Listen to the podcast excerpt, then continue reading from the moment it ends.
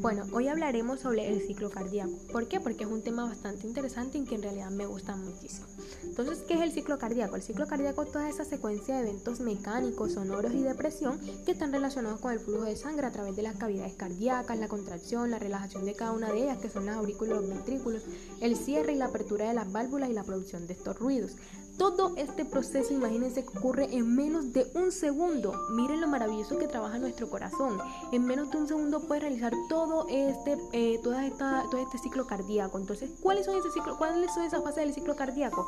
Tenemos el llenado ventricular activo, que se conoce como sistoles auricular, la contracción ventricular isovolumétrica, la eyección, la relajación ventricular isovolumétrica y el llenado auricular pasivo. Entonces, esto es lo que le permite a nuestro corazón, o es lo que es cuando late nuestro corazón durante este ciclo. Y es cuando se producen los ruidos cardíacos que son el LUT y el DUT. Y de esta manera también le permite a nuestro corazón poder inyectar la sangre a los grandes vasos de nuestro que son el tronco pulmonar y la aorta. Gracias.